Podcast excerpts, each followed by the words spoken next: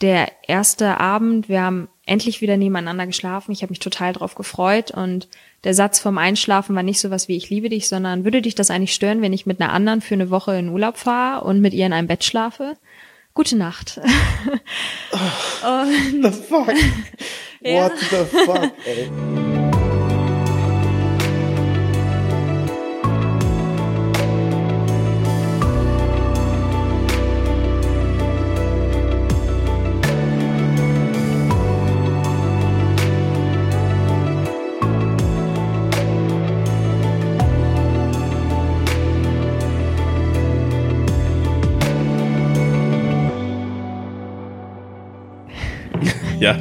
Keine Ahnung. Ein, äh, wenn man so, so lachend anfängt, ähm, wir, wir müssen überhaupt nicht ernst sein, ne? Nur so Okay. als Info. Ähm, ja, ich würde sagen, willkommen zur ersten Folge Stille Wasser Podcast. Ähm, mit Inga, ne? Ich spreche das richtig ja, aus? ist richtig. Okay, gut. Was hast du für Themen, die dich beschäftigen, aktuell, jetzt im Moment? Ähm, ja, also aktuell ist es halt hauptsächlich, okay, wie starte ich eigentlich wieder ins Leben, so Mhm. nach dieser ganzen Klinikgeschichte und so. Klinik. Ja, genau.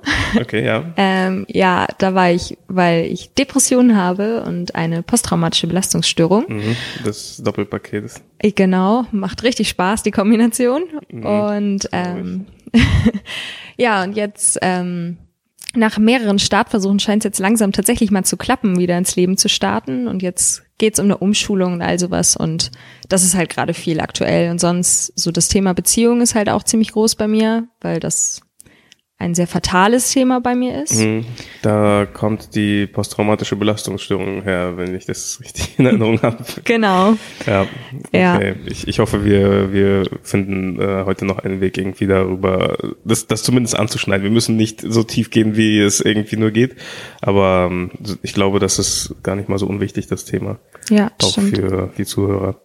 Hast du eine Idee, wo das ungefähr angefangen haben könnte mit der Depression zumindest? Das sind schon, ich weiß nicht, ob ich diese beiden Bereiche voneinander so richtig trenne, weil die Depression spielt dann wahrscheinlich auch so ein bisschen hinein in das posttraumatische Ding, Ja. so, nachdem das erst einmal da ist, so. Ja. Aber ähm, ich glaube, wir fangen erstmal mit der Depression an. Hast du eine Idee, wo, wo der Anfang ist davon? Ähm, also ich würde sagen, der Anfang war so, als ich 15, 16 war. Das ist zumindest so jetzt rückblickend das, wo ich das erste Mal sagen kann, da habe ich richtige Tiefs gehabt. Also ich habe mittlerweile schon viele Terro The Theorien, Theorien aufgestellt, ähm, wie das kommen konnte, dass man so in Depression verfällt, weil es ja schon eine Frage ist, die man öfter von gesunden Menschen gestellt bekommt. Warum Ja. hast du das eigentlich? ja. Ich habe mehrere Bücher mittlerweile über Hochsensibilität gelesen und ähm, wie das ist, wenn Kinder aufwachsen und das keiner weiß, dass die hochsensibel sind. Und ich glaube, bei mir war das der Fall. Und dadurch, dass da ständige Überreizung war, war ich, glaube ich, irgendwann sehr überfordert. Und dann war bei mir das soziale Leben im Teenageralter ziemlich schwer. Und irgendwann muss irgendwas passiert sein, dass es mit einmal nicht mehr so gut ging. Und ab da ging es dann ziemlich bergab. Was bedeutet der Begriff hochsensibel? Also was beinhaltet das alles so? Ähm, das ist quasi, wenn die Antennen so super scharf gestellt sind. Also Hochsensibilität bedeutet viel Empathie. Ähm, wenn jemand mit im Raum ist, fühlt man teilweise halt auch das, was der andere fühlt. Man Ah, okay. hat irgendwelche Vorahnungen und ähm, ja, so in die Richtung in etwa. Okay. Und du, du bist darauf gekommen, dass du das wahrscheinlich hattest, weil du da irgendwas drüber gelesen hattest? oder? Ja, ich weiß gerade gar nicht mehr genau, wie ich Also so da eine Art Selbstdiagnose? ich mein, Äh, ich glaube, das Wort fiel irgendwann mal in der Therapie oder irgendjemand in der Klinik oder so hatte ein Buch davon. Und dann dachte ich, okay, was ist das? Mhm. Und habe mir dazu mal ein bisschen was durchgelesen. Und dann irgendwann habe ich mir ein Buch dazu geholt und war so von jeder Seite, oh mein Gott, genau so war das bei mir auch. Krass, Okay. so war das bei mir auch. ja, ja. Daran habe ich mich halt ziemlich wiedererkannt und dann halt standen da auch so Sachen drin, ja, wenn das und das aber nicht erkannt wird, dann ähm, wächst man halt eigentlich halt immer mit diesem Überschall auf. Also es ist quasi, als wäre der Raum immer komplett laut und irgendwann muss man einfach durchdrehen.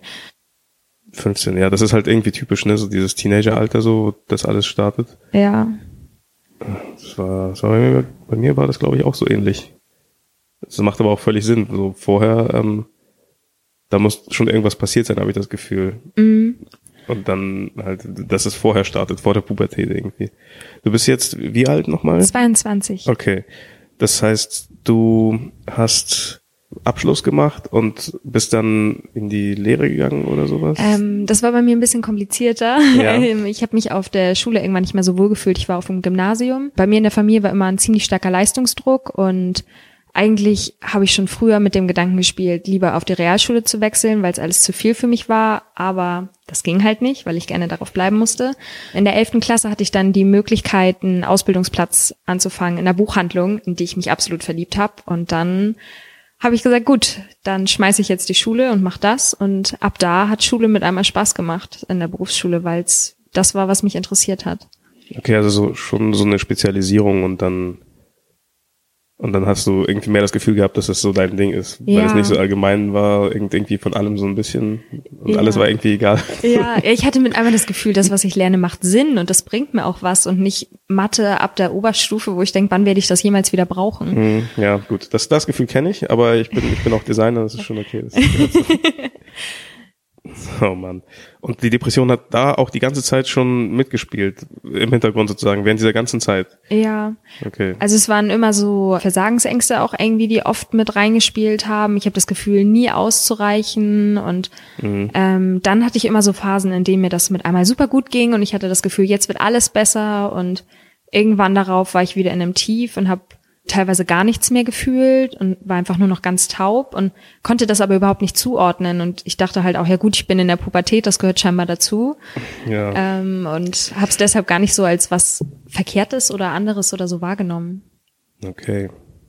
Dieser Leistungsdruck, Mhm. Der kam ja nicht von dir, wahrscheinlich. von Natur aus sozusagen. Ja. Der kam ja wahrscheinlich von deinen, oder nicht wahrscheinlich, ich weiß es ja, von deinen Eltern kam. Ja. Wir, so, wir hatten halt schon mehrere Gespräche in, in der Selbsthilfegruppe, deswegen, speziell von deinem Vater, ist das richtig? Ja, das stimmt. Mein Vater war damals auf der Realschule und hätte es aber eigentlich aufs Gymnasium geschafft. Und ich glaube, er wollte mir eigentlich immer mehr bieten als das, was er hat. Naja, aber dass das vielleicht gar nicht so das war, was ich möchte, hat er halt, glaube ich, gar nicht so gesehen. Und für ihn war es immer eine Art und Weise, mich voranzubringen und er wollte mich unterstützen, aber dass mich das halt wahnsinnig unter Druck gesetzt hat, hat er halt nicht gemerkt Mhm. das durchzog halt viele Sachen. Also ich komme auch in vielerlei Hinsicht mehr nach meiner Mutter. Sie ist auch hochsensibel. Und ähm, Okay. ja, mein Vater ist halt niemand, der so über Gefühle spricht. Und dadurch war das dann manchmal ein bisschen schwierig. Manchmal. Okay. ist, ist das irgendwie gefährlich für dich in Anführungsstrichen, hier so offen darüber zu reden? Hast du irgendwie Angst davor, dass er das jemals irgendwie hören wird und dann denkt, oh wow, äh, Ja. so denkst du also in Wahrheit. so. Ja gut, das, das ist natürlich krass, ey. So. Ja, also so ein bisschen schon, weil es ist natürlich der eigene Vater und ich habe ihn auch wahnsinnig lieb und ich habe halt so Angst, dass er denkt, dass ich einfach mit dem Finger auf ihn zeigen würde, weil das halt nicht so ist. Man versucht ja irgendwie nur zu verstehen, was da gelaufen ist und ich will ihn halt nicht verletzen. Und das ist halt auch irgendwie so, man denkt sich schon so, oh, ich möchte das meinen Eltern ja irgendwie gerne zeigen, was man hier so gerade macht und dann gleichzeitig denke ich mir, ah, naja, ich will halt auch nicht, dass sie traurig werden. Ja gut. Das, das ist aber auch deren Job, Ja. traurig zu werden. Also insofern, das ist schon okay, wenn, wenn das passiert. Das ist verständlich. Das, das hatte ich auch bei, bei einer Freundin von mir, die erst kürzlich sich sozusagen geoutet hat, in Anführungsstrichen, dass sie halt Depressionen hat vor ihren eigenen Eltern. Und die haben auch immer sehr viel irgendwie auf Leistungen gesetzt bei ihr und waren immer ganz enttäuscht, dass sie irgendwie nicht da war, wo sie hätte in ihren Augen sein müssen. Ja. Und das ist manchmal so ein Ding so, wenn sich die Eltern in das Kind reinprojizieren, so, dass sie das als so eine Art Verlängerung von sich selbst sehen. Ja. Das ist, das ist halt irgendwie ein bisschen viel für ein Kind. Ja, das stimmt. Man sieht das Kind ja dann gar nicht so richtig als ein eigenes Ding, sondern so als Erweiterung von sich selbst. Und wenn irgendwas Schlimmes passiert mit dem Kind, dann passiert es sozusagen auch mit einem selber. Ja. Oder wenn irgendwas Peinliches passiert mit dem Kind, dann schämt man sich selbst, als hätte man selber irgendwie was gemacht, wofür man sich schämen müsste. Das ist halt echt krass. Ja. Also ich hatte bei meinem Vater auch eigentlich früher immer das Gefühl, dass er wahnsinnig stolz auf mich ist. Und dann habe ich das Gymnasium abgebrochen. Und das ging gegen den Plan. Und Ja. also er sagt mir bis heute, dass er das nicht gut findet, dass es so passiert ist. Das war damals eine Zeit, ich habe nur noch abgenommen. Ich war jede Woche zum Arzt beim Einrenken, weil mein Körper mir auch einfach gesagt hat, es geht nicht mehr. Und Scheiße. daran kann mein Vater sich halt nicht so bewusst erinnern. Oh. Und Jede ja. Woche zum Einrenken. Ja. Weil dein Körper was gemacht hat? Der hat Ähm, sich so zusammengekrampft Ja, irgendwie. also mein Rücken war, also er ist halt immer noch kaputt, aber es ist bei weitem nicht mehr das, was es mal war. Weiß ich nicht, irgendwie ging das mit einmal los, dass ich nur noch Rückenschmerzen hatte und ich habe Tabletten gekriegt und ähm, ich habe immer Wärmekissen drauf gehabt und ich musste entweder zum Einrenken oder zur Massage und Das ist ja ja, krass, also das hat sich dann so richtig körperlich manifestiert, was in deinem Ja. Kopf vorging. Ey. Das ist Ja. heftig. Oh Mann. absolut. Okay. Ähm, und ja, ich weiß gar nicht so richtig, wie, wie macht man einen guten Übergang zu, zur posttraumatischen Belastungsstörung? Ähm, Ich glaube, es gibt keinen guten Übergang. Das, Nein. das muss man halt irgendwie. Das war ja auch ungefähr die Zeit, oder? Von dem Abschluss oder so? ähm, ja, so ungefähr. Ich habe meine Ausbildung angefangen im Jahr 2012. In dem Jahr haben sich auch meine Eltern getrennt. oh, sehr Oh, großartig. Ja, also es war ein Jahr des Wandelns. Äh, Mhm. Es hat sich wirklich viel verändert. Auch mein Freundeskreis hat sich komplett gewechselt. Und das kam aber auch von mir aus, muss ich fairerweise dazu sagen. Und ähm, na, ich habe eine Beziehung geführt und habe generell irgendwie, irgendwann habe ich einfach gemerkt, ich kann nicht mehr lachen. Und ich glaube, da war ich irgendwann echt in einem richtigen Tief drin. Es hat mich nichts mehr glücklich gemacht. Naja, dann habe ich auch mit meinem Freund Schluss gemacht und kurz darauf habe ich jemand anderen kennengelernt. Und ich habe das erste Mal in meinem Leben wieder richtig aus dem Herzen gelacht und ähm, habe das sehr genossen und bin dann schlussendlich auch mit diesem Menschen zusammengekommen. Und am Anfang war das eine traumhafte Beziehung und dann ist alles abgestürzt. Und im Nachhinein habe ich halt erfahren, dass er ein Sadist war und ähm, ja, dass daraus schlussendlich eine posttraumatische Belastungsstörung entstanden ist. Und ich dachte einfach die ganze Zeit, irgendwas mit mir ist verkehrt. Und jetzt, wo ich im Nachhinein viel gelesen habe, weiß ich, okay, das ist das Gefühl, das einem Sadisten vermitteln, dass man selber die braucht und ja, dass man einfach sehr minderwertig ist. Und ja, irgendwie wurde ab da dann alles schlimmer. Gab es Gewalt, körperliche Gewalt während dieser Zeit? Ähm, Oder war das alles psychologisch, irgendwie so Ähm, Psychoterror? viel psychisch und wenn eher Richtung sexuelle Gewalt, Okay, was dann auch irgendwann so Vertrauen sehr schwierig für mich gemacht hat. ja, das ist verständlich. Ja. Gerade in so einem Moment, wo man eigentlich so sich komplett offenlegt, das auf einmal so richtig ausgenutzt zu sehen oder halt, es muss total zerstörend sein. Ja. Ich finde gerade kein besseres Wort dafür, aber das, das zerstört einfach einen komplett so Ja. mental. Ja, also es war auch so, dass er hat mir irgendwann gen Ende regelmäßig gesagt, dass ich dumm bin, dass ich hässlich bin und ähm, dass ich niemals wirklich etwas in meinem Leben erreichen werde, weil ich nicht schön genug bin, um in dieser Welt zu bestehen. Ein echter Charmeur, dieser Typ. ja, absolut. Oh mein Ähm, Gott, ey. Ja, Wow. Ja. Das ist, das ist ja im Grunde das, was einem das Asshole Brain immer sagt, im Grunde genommen, nur personifiziert als Mensch. genau, Das ja. ist ja fantastisch, ey. Tat absolut gut, ja. Scheiße. Ja. Und gleichzeitig hatte ich das Gefühl, er ist der einzige Mensch, den ich so auf der Welt hab, der mich wirklich versteht. Also im Nachhinein weiß ich, dass er mich isoliert hat von anderen Leuten, die mir gesagt haben, der ist nicht gut für dich. Aber in dem Moment habe ich das halt nicht so gesehen. Und er hat mich dann auch nicht nur einmal betrogen und ähm, naja, schlussendlich sind wir zusammengezogen und als er mich da dann nochmal betrogen hat, war das für mich okay. Oh ich glaube, das ey. ist nicht so das Richtige, das ist nicht das, was ich will. Aber ist es nicht krass, dass dein Gehirn dir immer noch die ganze Zeit gesagt hat, so, das kriegen wir schon hin, das kriegen wir schon Ja. hin, irgendwie so. Man verdrängt so viel. Man, man ist richtig in der Lage, extrem viel zu verdrängen, nur um halt nach diesem kleinen Glücksmoment irgendwie zu, zu fischen, irgendwie Ja. den, den man da irgendwo zwischendurch entdeckt. Und übersieht halt das ganze andere Zeug drumherum. Das ist echt krass. Ja, vor allem hatte ich immer das Gefühl, ich kann mich gar nicht trennen, weil er hat mir ja nie was getan. Also ich brauche ja einen Grund, um mich zu trennen. Und ähm, dass da eigentlich die ganze Zeit was war, das hat mir als Grund nie gereicht. Das war in meinem Kopf immer, nee, das ist ja gar nicht so schlimm. Aber was hätte denn passieren müssen? So, was, was ist denn das Limit? Was wäre denn die Grenze gewesen? So, Also das Limit war schlussendlich, dass er mich betrogen hat, aber diesmal war das alles heimlich, sonst war das irgendwie mal so ein Kuss oder irgendwie extremes Flirten mit mir an der Hand, wo auch andere mich drauf angesprochen haben und gesagt haben, so es reicht jetzt langsam. ja. Also selbst meine männlichen Freunde haben gesagt, der übertreibt's total. Na und dann haben wir halt zusammen gewohnt und dann hat er mir das gesagt und es war, dass ich nicht mehr weinen konnte. Ich habe nur noch gezittert und es kam einfach nicht mehr an mich ran, weil ich dachte, es überrascht mich überhaupt nicht, dass noch was kommt. Und dann war das eine Woche danach, wo er sich wieder aufgeführt hat wie das letzte Arschloch. Und dann habe ich gesagt, hallo, du hast mir vor einer Woche gesagt, dass du mich betrogen hast, ne? Und irgendwie, ich merke gerade nicht mal ansatzweise was von Reue. Ja, was hast du denn von mir erwartet, dass ich mich den Rest meines Lebens entschuldige? Nee, aber vielleicht, dass du mich irgendwie mal besser behandelst.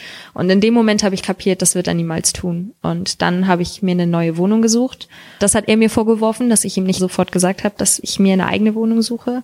Dann habe ich mich dafür noch entschuldigt und ähm, naja, Ach, dann ähm, bin ich ausgezogen. Und bevor ich ausgezogen bin, war er dann schon mit der anderen zusammen. Ja. Wow. Ja. oh mein Gott. Ja, es war traumhaft. Alter, das ist unglaublich schmerzhaft, diese ganze ja. Scheiße. Mhm. Ja. Gott, und das, das zieht so viel Energie, ey. Ja. Ich kann mir das richtig vorstellen. ja. Also vor allem, was ich für mich schlussendlich am schlimmsten war, war, dass ich erfahren habe, dass er mit seiner neuen Freundin genauso weitergemacht hat und dass die sich teilweise im Gebüsch vor ihm versteckt hat, wo ich dachte, oh Gott, ich scheine noch Glück gehabt zu haben naja, die sind immer noch zusammen. Das tut mir für sie sehr leid, weil ich ihr oh anderes Gott, wünsche. Ey, was ja. ist das für ein Scheiß? Ja. Wow. Ja. Oh Mann. Ja. Fuck, ey. So viel Leid. Ja. Also was mich halt am meisten nervt an dem Ganzen ist, dass es einen so bis heute nicht loslässt. Mir wärst du am liebsten, wenn man es einfach vergisst. Das ist noch nicht gar, das ist noch gar nicht so lange her, oder? Nee, vor Deswegen, zweieinhalb Jahren ungefähr war das. Und das ist ja nicht mal eben so äh, etwas, was man einfach so verdrängen kann. Weil ja. das hat sich ja so richtig reingefressen. Ja. Und deswegen muss man das halt wie so eine Zecke auch langsam wieder raus. das ist ein guter Vergleich. Ja, wirklich, weil wenn du zu schnell dran ziehst, dann bleibt der Kopf hängen. Ja. Okay, und was hast du seitdem gemacht, um gesund zu werden? Erstmal pure Verdrängung. ja, ähm, genau. Also ich das hab, ist das Erste, was man macht. Ja. Das ist das Einfachste. ja, also ich dachte halt, ich habe eine blöde Beziehung hinter mir, aber nicht, was da wirklich gelaufen ist. Und ähm, habe mich in die Arbeit geflüchtet, habe halt meine Ausbildung gehabt, habe einen Nebenjob gehabt, habe mich auf die Schule da konzentriert, Bestnoten geschrieben, immer die Beste sein. Ähm, mein Ziel war, ähm, ich brauche mich gar nicht mehr verlieben. Ich will diese starke, unnahbare Frau sein, an die keiner rankommt, mhm. die direkt Stärke ausstrahlt, wenn sie einen Raum betritt. Und das war tatsächlich nach und nach das, was ich immer mehr verkörpert habe. So wenn andere Leute mich gesehen haben, nur sah es in mir komplett anders aus. Und ähm, naja, dann war mein Körper halt wieder da, der ja, ja. sich ja so gerne bei mir meldet, wenn ich nicht auf mich hören will. Ein paar Monate danach hatte ich mit einer Therapie angefangen meine Therapeutin hat aber nicht gesehen, dass da was im Busch ist. Und ich glaube, in einer der letzten Sitzungen mit ihr habe ich erwähnt gehabt, dass ich ganz viele Ängste habe. Und da meinte sie, das haben sie mir noch nie erzählt, weil wir vorher immer viel über meinen Vater gesprochen haben. Dann war das aber nicht so, dass sie gesagt hat, okay, vielleicht sollten wir darauf nochmal eingehen, sondern nee, ist jetzt gut so, sie kommen jetzt klar. Und ein halbes Jahr später ungefähr bin ich dann auf Arbeit zusammengebrochen und also ich konnte mir nichts mehr merken. Mein Körper, also es hat alles wehgetan, mein Gedächtnis hat nicht mehr gearbeitet, ich konnte mich auf nichts konzentrieren, ich konnte nicht mehr lachen, ich konnte nicht mehr weinen und dann dachte ich, hm, irgendwas läuft hier verkehrt. Meine Mutter hatte damals Burnout 2011 und ich habe viele Parallelen erkannt. Ich habe in der Buchhandlung ja gearbeitet und habe die Zeitschriften betreut und da war ein Artikel vom Stern und ganz vorne drauf stand irgendwie die Spirale des Burnouts oder so, zehn Punkte. Und ich bin bis Punkt neun oder so gekommen und dachte, verdammt. Und okay. dann mitten im Weihnachtsgeschäft bin ich zu meiner Chefin gegangen und habe gesagt, ja, ich habe irgendwie ein Problem. Ich glaube, ich muss in eine Klinik. Ähm, ich versuche noch bis Weihnachten durchzuziehen, aber alles weitere werde ich nicht mehr schaffen. Und dann habe ich die letzten Tage nur noch Geschenke eingepackt, weil mehr nicht drin war. Und am 23. bin ich dann schlussendlich zusammengeklappt und musste nach Hause. Danach habe ich dafür gekämpft, dass ich einen Klinikplatz bekomme. Das hat leider noch mal drei Monate gedauert, was sogar relativ kurz ist im Gegensatz zu einigen anderen Leuten, von denen ich gehört habe. Und dann war ich für erst geplante acht, schlussendlich zehn Wochen in der Klinik und jetzt bin ich in der Selbsthilfegruppe und ähm, habe wieder eine Therapie angefangen und dann bin ich da einmal die Woche. Okay. Wie bist du von, von einem zum anderen gekommen und was ist für dich so der gefühlte Unterschied zu diesen verschiedenen Formen der, der Genesung oder keine Ahnung. Was zum Beispiel hat für dich diesen Klinikaufenthalt ausgemacht? Also meine Mama war damals in der Klinik, ich glaube auch für zehn Wochen.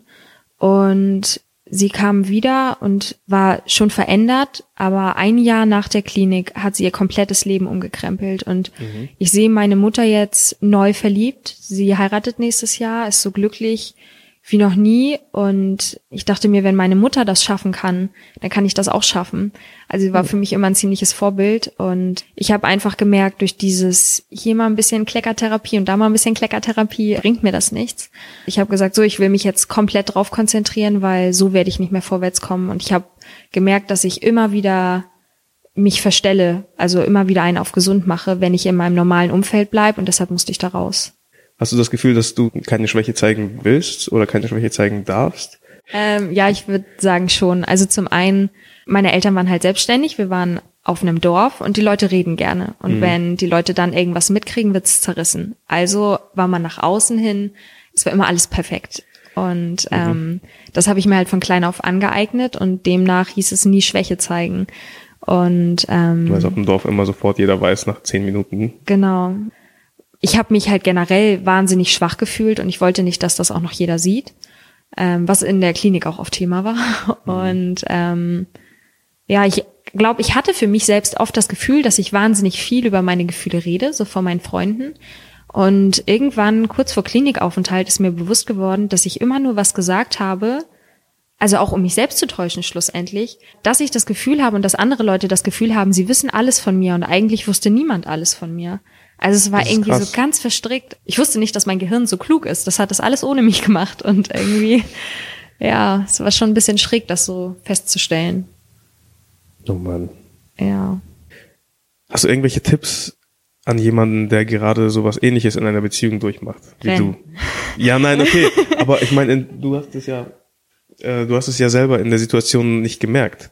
Ja. Und gibt es irgendwelche Zeichen, an denen man es sofort erkennen kann, dass hier irgendwas nicht stimmt? Ich meine, klar, ähm, so die Freunde sagen das einem so, aber mhm. man glaubt es ja nicht in dem Moment. Ja. Was, worauf kann man achten, wenn man in so einer Situation ist? Mm, also zum einen im Nachhinein denke ich mir, hat mir einige Sachen von vorher erzählt, wo ich vielleicht hätte aufmerksam werden müssen. Also zum Beispiel hat er seine Haustiere gequält und sowas, denke ich nie ein gutes Zeichen dafür ist, dass jemand na, so ein mhm. herzensguter Mensch ist. Ja, ähm, nicht unbedingt, nein. Ja, und ähm, ich glaube, in jeder Beziehung gibt es Höhen und Tiefen und es gehört dazu, dass man auch mal traurig ist. Wenn es aber normal ist, dass man ähm, davor zittert, dass das nächste Wochenende beginnt, wenn man sich zwar freut, die Person zu sehen und gleichzeitig weiß, er wird es wieder kaputt machen, wenn man sich von Woche zu Woche minderwertiger fühlt und einfach im Verhältnis dauerhaft trauriger oder frustrierter ist, als dass man glücklich ist, läuft, denke ich, was verkehrt.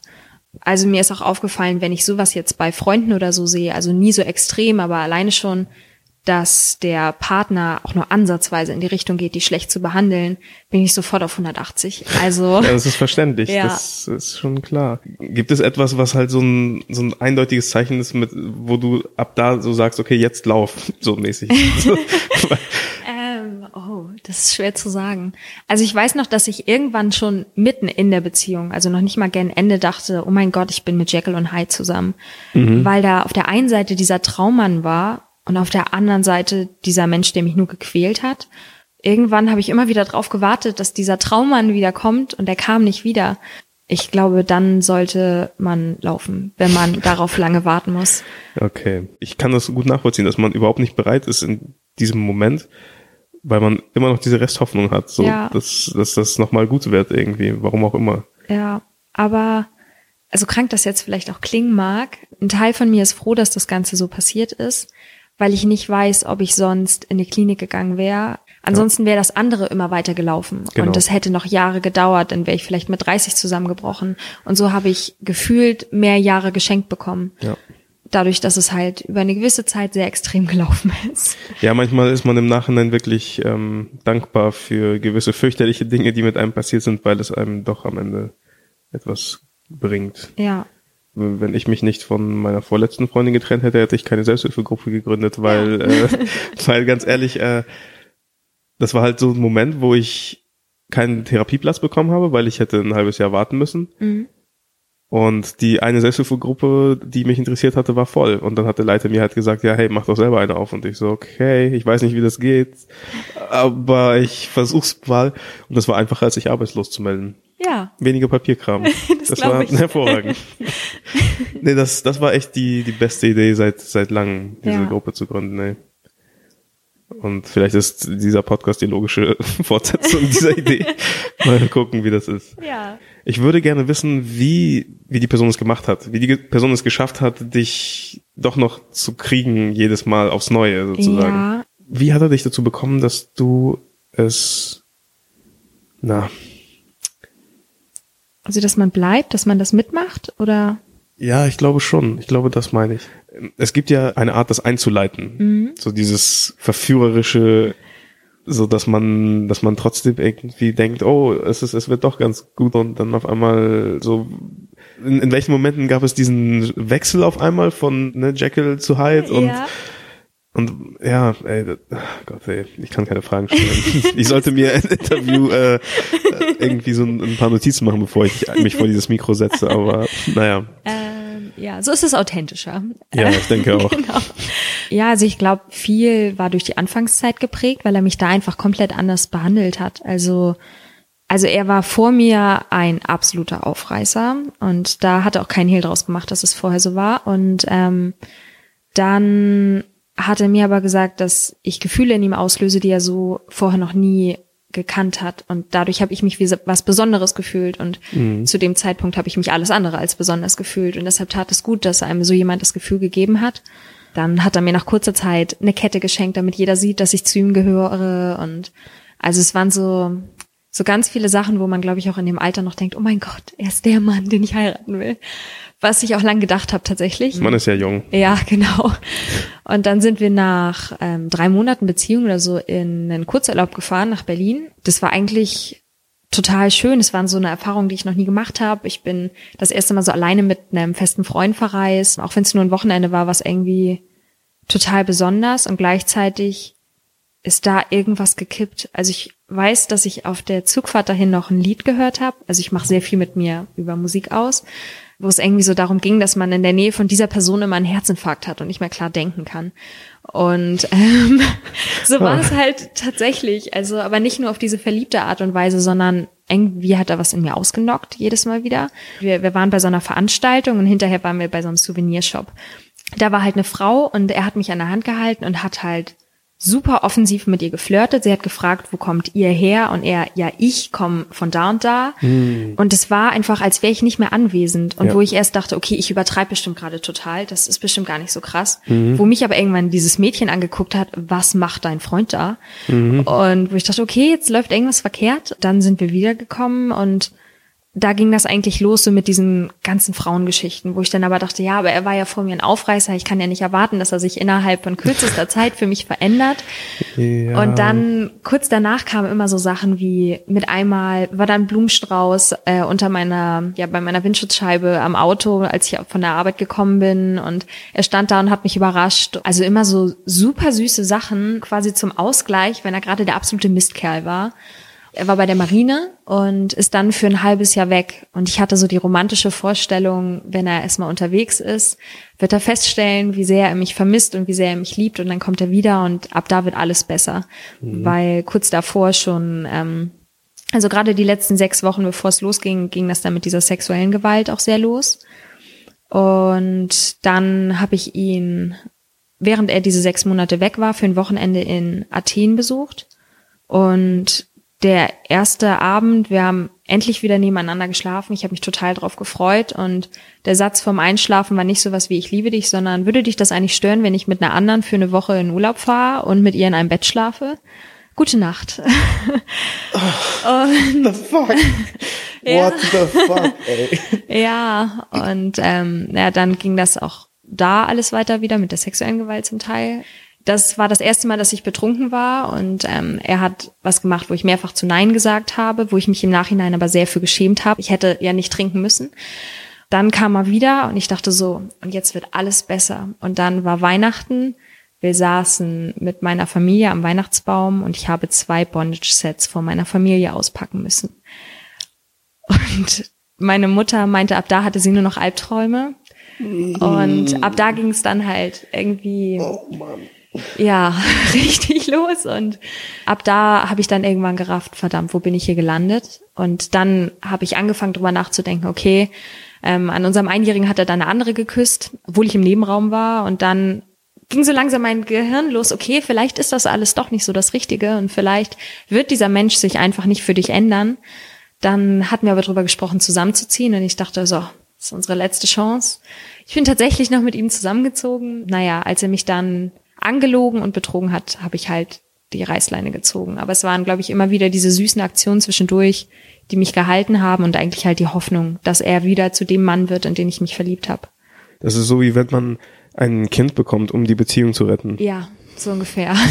Dieses Zusammenziehen, um die Beziehung zu retten. Ja. Das, das ist ungefähr das Gleiche. Ja, Oh das Gott, stimmt. ey. Wow. Ja, Und- boah, ja, Wer denkt, dass das eine gute Idee ist? ja. das äh, frage ich mich auch. Vor allem Oh war da so ein Knebel dabei und er wollte den vor den Augen meiner Mutter in meinen Mund und ich nein und bin ausgerastet und das war das also das war das erste Mal, dass ich mich so richtig richtig doll und heftig gegen ihn gewehrt habe vor anderen Leuten und ich glaube dadurch hatte meine Mutter auch solche Albträume hinterher. Also sie meinte auch irgendwann zu mir, ich kann das nicht mehr mit ansehen mit euch beiden, ich mache das kaputt. Oh, ähm, na klar. ja, Mama weiß, was gut ist manchmal. Und das ist nicht gut. Ja, das stimmt. Und ja, ich weiß bis heute nicht, warum ich so lange bei ihm geblieben bin. In meinen Augen hätte ich, bevor er auf dieses halbe Jahr Tour gefahren ist, da hätte ich gehen müssen, weil das war so der späteste Punkt, wo ich es eigentlich hätte raffen müssen. Also in meinen Augen. Das ärgert mich auch manchmal, weil ich glaube, das hätte mir als Lektion gereicht, was so bis dahin gelaufen ist. Aber naja, es war halt so, wie es war und jetzt muss man halt lernen, damit zu leben. Ja. Ja. Wenn du jetzt so darüber redest, wühlt das so Sachen in dir auf? Ähm, also ich merke, dass mein Körper ganz arg reagiert. Also so Okay. dieses, man wird so total nervös, obwohl es gerade geht. Normalerweise fange ich an von innen richtig heftig zu zittern, bis ich irgendwann auch außen zittere. Und das geht gerade tatsächlich ganz gut. Okay. Aber sonst gibt solche und solche Tage. Wenn ich einen guten Tag habe, komme ich besser damit klar. Ich dachte eine Zeit lang, wenn ich ihn jetzt irgendwann sehe, dann, dann schreie ich ihn an und ich lasse alles raus und ich bin richtig wütend. Und dann habe ich ihn vor, ich glaube, zwei Monaten oder so habe ich ihn gesehen, als ich bummeln war und ich bin weggerannt, weil ich Angst hatte, dass er mich sieht. Ja. Ich glaube halt immer so, okay, jetzt weiß ich, was passieren wird und dann ist es doch ganz anders. Aber langsam ist es okay für mich, ich kann es akzeptieren und seitdem ich anfange, das zu akzeptieren, geht's mir auch von Tag zu Tag besser damit. Okay. Ja. Aber bis du an, bis du an diesem Punkt warst, dass du es akzeptieren musst, sozusagen, das hat ja auch nochmal eine gewisse Zeit gedauert, bestimmt, ja. oder? Also in der Klinik fiel das erste Mal das Wort Sadist und es hieß auch das erste Mal, dass es um sexuelle Gewalt ging. Ich dachte halt einfach immer, ja, okay, ich war in einer Beziehung, das gehört ja dazu, ich muss ja mitmachen. Sexuelle Gewalt. ja, und nur weil ich Nein sage, naja, wenn er halt will. Oh Mann. Ey. Und ähm, Ich, ich glaube, da gibt es aber viele Frauen, die teilweise sowas ähnliches durchmachen. Ja, also ich habe mir mittlerweile auch mehrere Hashtags und so dazu bei Twitter durchgelesen und habe erstmal festgestellt, wie vielen das so geht. Ja. Und das hat mich geschockt. Also damit habe ich nicht gerechnet. Das war eigentlich so das Schwerste. Ich habe auch jetzt noch Tage, wo ich denke, ach, vielleicht war es ja einfach nur eine unglückliche Beziehung, wo denn der andere Teil in meinem Gehirn kommt, der schon therapiert ist und sagt, halt, stopp, du bist wieder dumm. Und äh, Und sagt, das ist wirklich so, halt stopp, du bist wieder doof. ja, Das ist nicht so. Also mein Gehirn ist ein bisschen strenger mit mir. Also ich habe Ja. tatsächlich, das klingt immer ein bisschen komisch, aber ich habe manchmal echt das Gefühl, ich habe mehrere Charaktere in meinem Kopf, die ganz gut aufeinander aufpassen. In dieser Klinik, das Wort Sadist ist zum ersten Mal gefallen. Wie hast du dich da gefühlt? Ähm, erstmal irritiert. Also natürlich hat man das Wort mal gehört, aber ich wusste nie so genau, was bedeutet das jetzt, so im Detail. Ich habe mich tatsächlich auch erst getraut, es zu googeln, nachdem ich aus der Klinik raus war, was nicht so die beste Idee war. Ja, also es war ein komisches Gefühl. Mir hat das der Chefarzt gesagt, den ich in der ganzen Zeit, glaube ich, zweimal gesehen habe. Und nee, dreimal habe ich ihn in der ganzen Zeit gesehen. Und einmal bei diesem ersten Gespräch und da hat er mir das halt gesagt und ich saß da, okay, warum weiß er das und warum weiß ich das nicht? Weil das halt irgendwie so, so Wow. komisch war. Ja, und dann habe ich halt angefangen, das so nach und nach zu verstehen. Und die Therapeuten sagen mir, es steht jetzt noch eine Traumabearbeitung an, wo man nochmal in diese Situation reingeht. Und ein Teil von mir ist immer so, oh, ich will das jetzt endlich durchhaben, damit ich damit abschließen kann. Und andererseits sagen mir die Therapeuten einmal, nein, erst wenn sie soweit sind. Und ich glaube, das ist auch der richtige Weg. Ähm, es ist nur dieser ungeduldige Part, der einfach Ja. damit abschließen will. Ja, ja, ja. Man will gesund sein, so, aber die Frage ist, wann ist man das Ja. richtig? Wann ist dieser Punkt so, wo man dann sagt, oh, jetzt bin ich geheilt? Ja. ja, absolut. Keine Ahnung, ich, ich, Ich habe auch sowas ähnliches, äh, eine posttraumatische Belastungsstörung tatsächlich, aber nicht, weil es mit mir passiert ist, sondern weil es halt, äh, weil mein Bruder halt ermordet wurde. Krass. Deswegen. Also ich kann das schon gut nachvollziehen, dass man irgendwie getriggert wird von gewissen Sachen. Ich hatte auch so einen Moment, wo, äh, wo ich so an der Kasse stand irgendwie als Student in so einem beschissenen Nebenjob hier bei äh, TK Maxx und so. so. Und dann halt stehe ich so an der Kasse, kassier, kassier, kassier auf einmal irgendwas, ich weiß nicht genau was, irgendwas triggert mich und ich bin so raus aus mir, so einfach so weg. Ich kann mich so von der Seite beobachten und ähm, ich bin einfach so komplett starr. Vor mir steht der, der Typ, der irgendwas kaufen will, so. Mhm. Und äh, das, das, das ist einfach richtig krass in dem Moment und man kann auch gar nicht anders. Es ist so, als wenn man so man kann es nicht steuern. Also das geht einfach nicht. Das kommt einfach über einen, zack, und dann ist man weg. Ja. Und das dauert halt so lange, wie es dauern muss. Und dann kehrt man langsam wieder zurück so und alle gucken einen an. Und so, was ist passiert? Mhm. So irgendwie. Also ich finde auch, das ist so das Schlimmste, so diese Kontrolle über sich absolut zu verlieren. Ja. Das war auch was, womit ich mit am längsten gekämpft habe. Mittlerweile geht's einigermaßen, weil ich die Symptome jetzt besser im Griff habe, aber ich bin immer noch tierisch genervt von mir, so im Nachhinein, wenn es wieder passiert ist. Aber das ist, das ist krass, oder dass das Hirn dann einen selbst so richtig äh, noch bewertet danach, nachdem ja. man das hatte, so auch noch so nachtreten. Ja, so. Das ist halt echt. Oh, warum? Das ist nicht nötig irgendwie. Ja. Aber ich meine, wenn einem das im Alltag passiert, so, ähm, was will man den anderen dann sagen? So, wo, wo soll man dann überhaupt anfangen? So, oh, ich hatte gerade ja, ein Trigger-Moment, ja. Äh, ausgelöst durch mein traumatisches Erlebnis in der Vergangenheit, was viele Jahre zurückliegt und jetzt müssen wir innerhalb von 30 Sekunden irgendwie weiterarbeiten, weil sonst der Laden nicht läuft oder so. Ja. So wie, wie baut man solche, so eine Scheiße in den Alltag ein? Das geht einfach ja. irgendwie nicht. In dieser Welt, in der alles schnell, effizient und äh, flexibel und was noch für Buzzwords es da so gibt. Ja, das ist eigentlich so das Schlimmste. Also, dass man sich das in der aktuellen Welt einfach nicht leisten kann.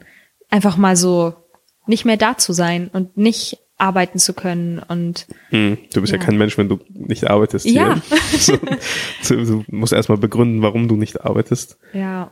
Was? Du arbeitest nicht? Was? Ja, vor Was? allem viele können das gar nicht so nachvollziehen. Also ich glaube, einige, die können sich da halt auch nicht reinfühlen. Viele machen das ja gar nicht böswillig, aber von meinem Vater kam beispielsweise vor ein paar Wochen der Satz, ja, du musst mit dem Thema jetzt aber auch langsam mal abschließen, ist ja schon eine mhm. Weile her. Ja, genau, genau. Oh mein Gott, das gleiche hatte ich auch. ja? ja? genau das gleiche, wirklich. Ähm, ein Jahr, nachdem mein Bruder tot war, hat mein bester Freund, der nun wirklich nicht für sein Fingerspitzengefühl bekannt ist, äh, ich so gefragt, was? Aber das ist doch schon so lange her. Ich so, Alter, ein Jahr, das ist Bullshit, das ist nix, das ja. ist gar nichts, so. Und wahrscheinlich wird mich das für den Rest meines Lebens begleiten, wenn ja. man mal ehrlich ist. Das Einzige, was ich verändern kann, ist die Art, wie ich damit umgehe. Genau. So. Ja. Ich kann es nicht ungeschehen machen. Es ist jetzt einfach ein Teil von mir sozusagen. Und das habe ich auch akzeptiert zu einem gewissen Teil. Mhm. Aber ich kann daran arbeiten, wie ich damit umgehe. Ja. Das ist das Einzige, was ich tun kann ich kann die Welt nicht verändern, aber ich kann meine Sicht auf die Welt verändern. Ja. So. Ich glaube, das ist somit auch irgendwie das Schwierigste irgendwie, also das fiel mir auf jeden Fall sehr schwer zu akzeptieren, dass mich dieses Erlebnis nicht definiert, sondern ja. dass es nur ein Teil von mir ist. Genau. Und das hat schon eine gewisse Zeit gebraucht, bis ich das so verinnerlichen konnte. Ja. Mhm. Okay, wo siehst du dich irgendwie? Genau. wo hoffst du, dass du hinkommst? Was ist deine Hoffnung für die nächste Zeit? Oh, ähm, für die nächste Zeit erstmal, dass ich die Umschulung schaffe und dass ich das so schaffe, dass ich selbst mit mir zufrieden bin. Sprich, ich möchte das schon ganz gut machen. Mhm. Und also langfristig gesehen ist mir wichtig, dass ich das irgendwann tatsächlich wieder schaffe, Menschen an mich ranzulassen, dass auch sowas wie eine Beziehung möglich ist. Also ich habe oft die Angst, dass ich ähm, zum Beispiel gar nicht mehr die Möglichkeit habe, mich richtig zu verlieben durch das Ganze, was passiert ist. Weil du immer alles hinterfragen musst. Ja, und ähm, weil ich das Gefühl habe, ich kann mich gar nicht so weit fallen lassen in dieses Gefühl, mhm. weil das sich zu riskant anfühlt. Und du bist immer irgendwie im Dschungel und musst ja. irgendwie auf den Tiger gewappnet sein, der gleich ja. irgendwie rauskommt. So. Ja, und in ja. dem Moment, in dem man sein Herz öffnet, ähm, in dem Moment macht man sich wieder angreifbar. Ja, und das stimmt leider, aber leider geht es auch nicht anders. Das ja. ist halt das Schlimme daran. Ja. Und also ich möchte es gerne irgendwann wieder können. Mhm. Ähm, das ist mir wichtig. Und mittlerweile bin ich tatsächlich an einem Punkt, wo ich sage, ich glaube, ich möchte gerne irgendwann eine Familie haben. Ich möchte aber trotzdem auch Karriere machen, aber nicht Karriere um jeden Preis und 60 Stunden die Woche, sondern eine Arbeit, wo ich mich selbst drin wiedererkenne, wo ich am besten noch irgendwie der Welt was zurückgebe, wo ich Leuten auch vielleicht ein bisschen helfen kann und wo man vielleicht auch so viel Geld verdient, dass man mal ein bisschen verreisen kann oder dass man den eigenen Kindern auch was bieten kann. So, das ist mir wichtig. Ja, das sind so die Ziele aktuell. Ja, das ist okay. ich, glaube, ich glaube, das wünschen sich viele. So einfach nur gerade genug zu haben, um, um nicht irgendwie in Probleme zu geraten. Ja. Genau. So, ich würde sagen, das war gut. Ja. Und ich würde ganz gerne mit dir dieses äh, Angst- und Liebe-Spiel spielen. Und was das, muss ich dabei tun? Das funktioniert so, ich, ich lese etwas vor, bevor ich Angst habe und du liest etwas vor, bevor du Angst hast. Und Okay. dann einfach so viele, wie du hast oder so viele, wie ich habe. Und wir müssen nicht unbedingt alle vorlesen, das, Okay. das, was du irgendwie willst. Gut. Passend zu der heutigen Folge. Ja.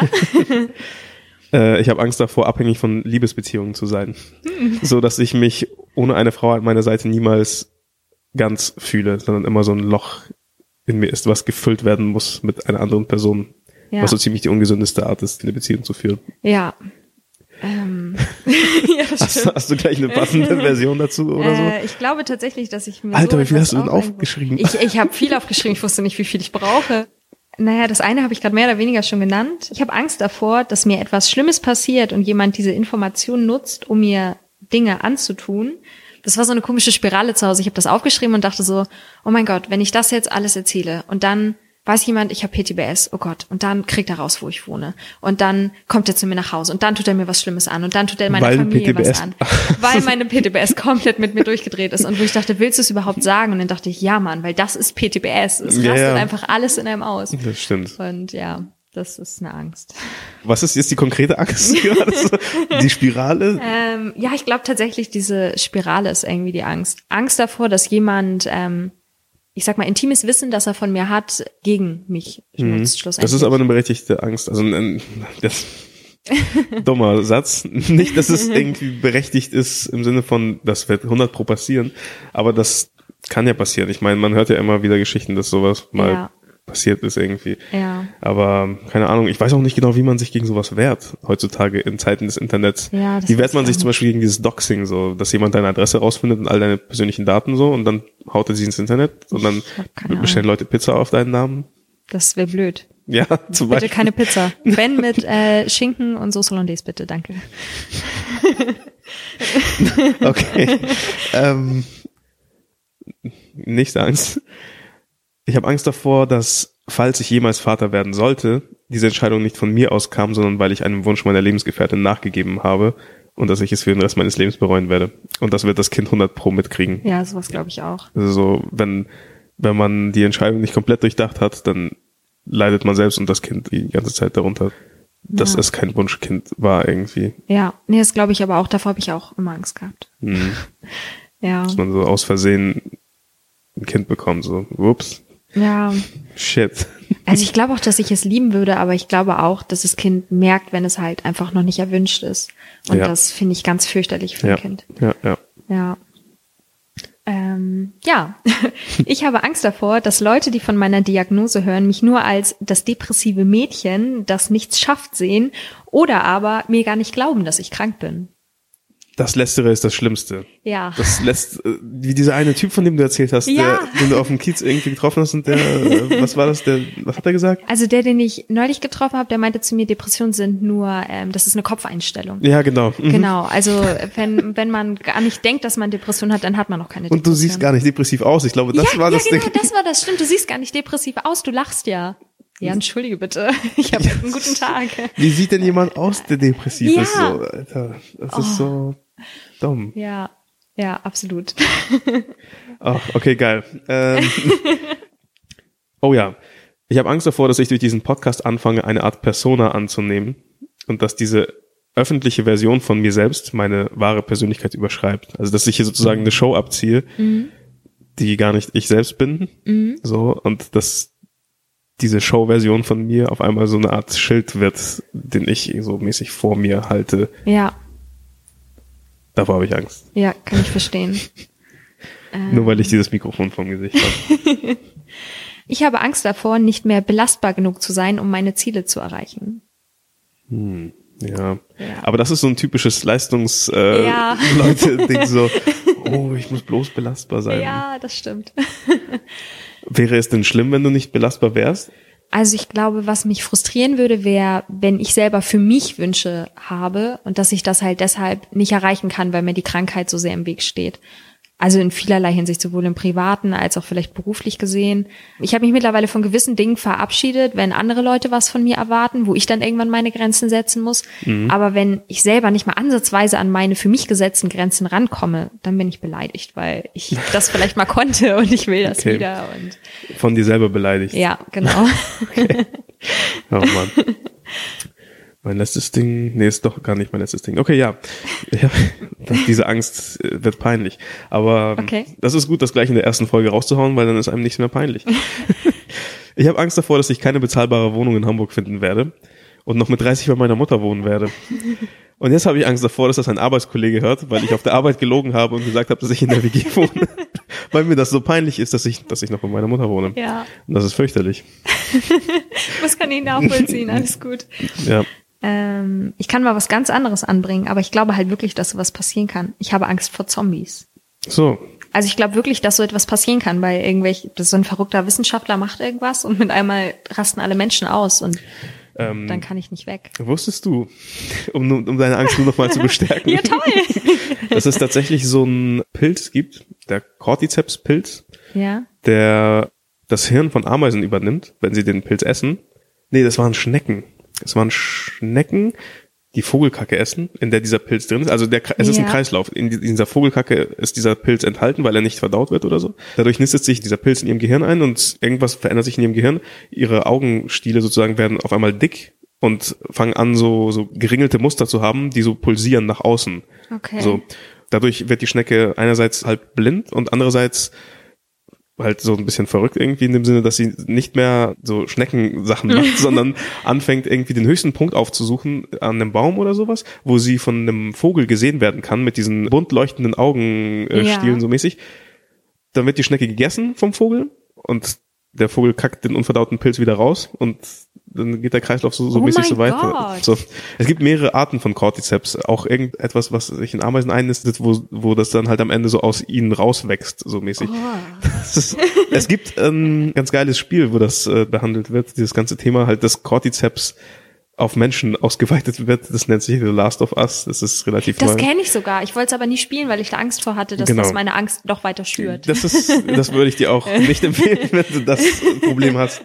Aber es ist ein richtig gutes Spiel. Okay. Und das ist halt nicht dieses klassische Zombie-Ding, sondern wirklich, es ist halt dieser Pilz, der die dann irgendwie übernimmt. Und okay. das ist irgendwie fast realistischer als einfach nur so ein Virus, was Untote zum Leben erweckt. So. Okay, krass. Ja. Okay. Viel Spaß mit deiner neuen Angst. Vielen Dank, ja. so. Ich werde keine Schnecke mehr sehen können, ohne zu zittern. es gibt fürchterliche YouTube-Videos von diesen äh, Cordyceps-Viechern. Es ist echt krass. Lieber nicht googeln. Genau. Noch eine Angst, ja. Und dann habe ich nur noch Liebe. Okay, das ist doch was Schönes. Okay. Ich habe Angst davor, Teil der Statistik zu werden, die besagt, dass Kinder von Alkoholikern eine höhere Wahrscheinlichkeit haben, selbst Alkoholiker zu werden. Mhm. Das ist schlimm. Und deswegen versuche ich möglichst nur Bier zu trinken, wenn überhaupt ich weiß nicht, ob das die Lösung ist, aber ja. Aber die Angst kenne ich von meiner Mutter auch. Meine mhm. Oma ist Alkoholikerin und sie stellt sich jedes Mal wieder auf die Probe, um zu gucken, dass es noch nicht so weit ist, so ungefähr, weil sie da so Angst hat. Aber ich bin mir sicher, dass sie das niemals wird, weil sie darüber nachdenkt. Und ich glaube, in dem Moment, in dem man bewusst darüber nachdenkt, dass man nicht so werden will, läuft man weniger Gefahr, es zu werden. Hoffentlich, ja. hoffentlich. Oder man crasht irgendwann und vernachlässigt sich so sehr, dass man, ohne es zu merken, auf einmal so etwas wird. So. Ja, das wäre nicht gut. Das wäre halt traurig, das wäre mhm. richtig dramatisch irgendwie. Ja. Wenn sowas passiert. Ja, das stimmt. Naja. Ähm, ja. Ähm, ich habe Angst vor Kontrollverlust in jeglicher Hinsicht. Hm, aber das kann ich nachvollziehen. Ja. Weil Kontrollverlust ist, das macht einem total Angst. Ja. Ich mag das nicht. Hm. Ja. Obwohl ich neulich so ein bisschen gelernt habe, mit Kontrollverlust Spaß zu haben. Ich war vor kurzem im Heidepark. Und da habe ich zum ersten Mal gemerkt, okay, ähm, Kontrollverlust kann auch richtig geil sein. so, weil ich, ich habe das so gemacht, ich habe mich halt angestellt, wir hatten gleich mit dem Kraken angefangen so. Ich habe mich so angestellt und immer mit dem Rücken zur Achterbahn, damit ich das nur höre, diese mhm. ganzen Schreie. So, ah, ja, ja, ja. Und ich habe erst wieder hingeguckt, als ich schon drin saß. Mhm. Und dann ging es ja gar nicht mehr anders. Dann, so, dann konnte ich nichts mehr machen so. Und dann war ich da drin und, und habe die ganze Zeit diesen Gedanken gehabt, okay, jetzt werde ich sterben. Jetzt werde ich sterben, das ist okay. Mhm. Kein Problem. Ich musste diesen Gedanken haben, weil anders hat das nicht funktioniert. Und dann, dann war das eigentlich nur geil. Alles war scheißegal in dem Moment. Und es hat einfach Bock gebracht dann auf einmal. Auf einmal bin ich geflogen einfach. geil. Das war so das, was mich gebrochen hat. Und ich habe den ganzen Tag nur die heftigsten Achterbahnen. Irgendwie eine nach, nach der anderen bin ich gefahren. Ja, war cool. Ja. Nicht schlecht. Das ist vielleicht nicht die gesündeste Art, das so zu machen. Aber es hat bei mir funktioniert. Und das ist irgendwie geil. Jetzt habe ich Bock auf Achterbahnen. Ja, das ist gut. Das passt sogar zu einem von meinen Ich liebe Dingern, aber da kommen wir gleich zu. Ja, ähm, ach so, Moment, ich muss ja jetzt wieder. Ja, du bist wieder dran. Okay, ähm, sehr simpel, ich liebe Käsekuchen. Oh mein Gott, das ist auch eine meiner großen Lieben. Okay, das ist gut. Das freut mich. Ähm, ich liebe es, wenn ich es geschafft habe, mich meiner Angst zu stellen. Und da habe ich als Beispiel geschrieben, zum Beispiel Riesenradfahren. Geil. Weil ich davor ziemlich Angst hatte. Ich auch. Ja, war cool. Ja, aber vor allem, weil es so langsam ist. Ja. Das ist wie ein sehr langsamer, qualvoller Fahrstuhl. Ja, vor allem dieses Hochfahren ist das Schlimmste. Runter komme ich mit klar und dann geht's wieder hoch und ich denke, oh mein Gott, Mhm. Ja, genau. mich wieder ab. Das, die zweite Runde ist fast schlimmer als die erste, weil man weiß, wie hoch das geht. äh, ja, und dann da oben schön erstmal so stehen bleiben und alles wackelt so, Mhm. und alles knirscht so. Ja, aber ich versuche mich jetzt abzuhärten. Jedes Mal, wenn ich ein Riesenrad sehe, steige ich da ein, einfach nur, um irgendwann keine Angst mehr vom Riesenradfahren zu Hey, haben. das ist gut. Das, wie nennt sich das nochmal? Ähm, Exposure Therapy, äh, eine Therapie, bei der du dich deiner Angst die ganze Zeit ausgesetzt fühlst. So. Ja. Zum Beispiel wird das, glaube ich, mit Arachnophobie so gemacht, dass die dann halt so Spinnen tatsächlich auch so Kontakt mit Spinnen haben. Ja. Und dann haben sie irgendwann keine Angst mehr vor Spinnen, weil sie halt öfters in Kontakt mit denen sind. Mhm. Ähm, okay. Ich liebe den Eimer mit kaltem Wasser nach der Sauna. Oh. Ich weiß nicht, ob das so ein Russending ist oder so, aber wenn du halt die ganze Zeit in dieser warmen, trockenen Luft sitzt, du hast geschwitzt wie nichts Gutes so und dann gehst du raus und da ist dieser Eimer mit der göttlichen, kühlen äh, Brause des Himmels, dann kippst du das Zeug auf dich runter. Das ist so, so eine explosive Erleichterung, einfach so boom. So alles, was davor so eklig und warm und viel zu fürchterlich war, ist auf einmal so weg. Wow. Dein Herz macht auf einmal so einen komischen Sprung und du fühlst dich wieder lebendig irgendwie. Ja. ja, keine Ahnung. Ist wahrscheinlich zu romantisiert, dieser kalte Nein, ich find's Alben. cool. Gut. Ähm, ja, ich liebe Schaukeln. Ja. Ähm, am liebsten bei schönem Wetter und es gibt so eine Schaukel am Strand und das ist so mein Lieblingsort auf der Welt. Man guckt nebenbei aufs Meer und wenn da noch die Sonne scheint, ein Traum. Das ist geil. Ja. Eine Schaukel, die aufs Meer mit einem Blick so richtig drauf. Mhm. Hammer. Ja. Das ist einer dieser Orte, an denen man gewesen sein muss, bevor man stirbt. Aber von denen keiner weiß, dass Ja. man da gewesen sein muss. Genau, du, du erfährst ihn, wenn das Mikro aus ist. Okay. Sehr gut. Ähm, ich liebe es gerade so angetrunken zu sein, dass ich aus meinem Panzer rauskomme. Auf Partys speziell, also auf so einer WG-Party, wo ich, wenn ich noch nicht angetrunken bin, mehr so in der Ecke rumstehe. Aber sobald ich so einen gewissen Pegel habe, der noch nicht da ist, wo man nur noch lallt und in der Ecke rumhängt, sondern so dieses, wie soll man das, es gibt kein gesundes angetrunken sein, aber dieses, genau der richtige Pegel halt, um über Scheiße lachen zu können und Ja. mit anderen reden zu können. Das mag ich. Ähm, ja, ich liebe mein Wärmekissen nach einem langen Tag und am liebsten dann noch so mit Kerzen an und Lichterketten, so dass alles ganz gemütlich ist. Das kann ich so gut nachvollziehen, ey. Da freue ich mich nachher schon wieder drauf, ja? Geil. ähm, ich liebe es, mich mit YouTube-Videos zu betäuben. Ich habe das Gefühl, das ist sowieso so ein Depressionsding. Ich habe noch von keinem Depressiven gehört, der nicht auf YouTube steht. Mhm. Ja, ich meine, was, was will man mehr? Man hat irgendwie einen Menschen, der gefühlt mit einem redet, so Ja. ein bisschen. Man wird leicht unterhalten, man wird vielleicht sogar ein bisschen informiert und ja, ich meine, das ist auch das Beste aus allem. Das nimmt nicht zu viel deiner Zeit weg, weil die Videos kurz sind. Mit unserer äh, Millennial-Aufmerksamkeitsspanne von fünf Sekunden ist das genau das Richtige. Worüber haben wir gerade geredet? okay. Äh, ja. Ähm, ich liebe es, mit meiner besten Freundin wild rumzutanzen. Wenn einer von uns beiden sich schlecht fühlt, dann drehen wir irgendein Lied auf und hampeln einfach durch die Wohnung, so dass es total bescheuert aussieht. In der aber Wohnung? es tut so gut. Okay. Ja. Das ist doch, ja, gibt's sowas nicht auch als Therapieform vom Ding her? Dieses, Ich würde es toll finden. Würde ich sofort mitmachen. ja, Tanztherapie hatte ich das, glaube ich, tatsächlich. Oh, das würde ich echt gerne machen. Finde ich cool. Muss man mal googeln. Ja? Okay. Okay. ähm, ja, und meine letzte für heute zumindest Mhm. ist, ich liebe es, frisch verliebt zu sein. No. Weil die ersten Wochen sind halt purer Drogenrausch. Das ist einfach nur so, wow. Das ist wie so, wie ein Kind zu sein. Während man gespielt hat, hatte man so ein, ich weiß nicht, ich nenne es mal Pegel. so ein Glückspegel, der, der halt, je länger man gespielt hat, höher stieg und irgendwann hatte man halt irgendwie dieses Top erreicht irgendwie und das ist wie die ganze Zeit nur auf diesem High zu sein, auf dieser Welle zu surfen, so. Ja. Das ist schon geil. Ja. Nee, das stimmt. Oh Gott, jetzt muss ich mich entscheiden. Ich habe irgendwie so eine lange Liste geschrieben. Wie gesagt, ich wusste nicht, was auf mich zukommt. Aber ich kann auch welche raus improvisieren jetzt. Also, ja. mh, ja, krieg ich schon hin. Ähm, Wenn du noch unbedingt welche loswerden willst. Nee, nee, alles gut. Ich glaube nämlich, dass der eine Punkt eigentlich ganz gut zu meiner Entscheidungslosigkeit hier gerade passt. Und zwar liebe ich es, festzustellen, dass die Liste mit Dingen, die mich glücklich machen, länger ist als mit meinen Ängsten. Oh, das ist geil. Ja, ne? Also, ich habe geschrieben wie bekloppt und irgendwann fiel mir auf, oh mein Gott, das ist Minimum eine Seite länger und das fand ich richtig gut. Geil. Ja, Ich finde, das ist ein guter Abschluss. ja, ich denke auch. Äh, vielen Dank, dass du heute dabei warst. Sehr gerne. Mutig von dir auf jeden Fall, dass du, dass du deine Geschichte hier erzählt hast. Und ich glaube, das wird so einigen Leuten da draußen ein bisschen Mut geben. Wenn Leute dich erreichen wollen würden, Ja. wie könnten sie das am besten machen? Ich glaube, da wäre es am einfachsten, wenn sie dich erstmal anschreiben. Das ist wegen meiner PTBS, dass ich dann so einen kleinen Filter für mich habe. Ach so, ja. Aber dann kannst du es gerne an mich weiterleiten. Und Okay, dann wenn würde ich ich, es für, für würdig befinde. ja, solange das nicht so aussieht, als wäre das jetzt ein Psychopath, dann werde ich antworten, ja. Okay, sch- schickt mir eure Psychopathenfotos an stillewasserpod at gmail.com. Das ist stillewasserpod in einem Wort geschrieben at gmail.com.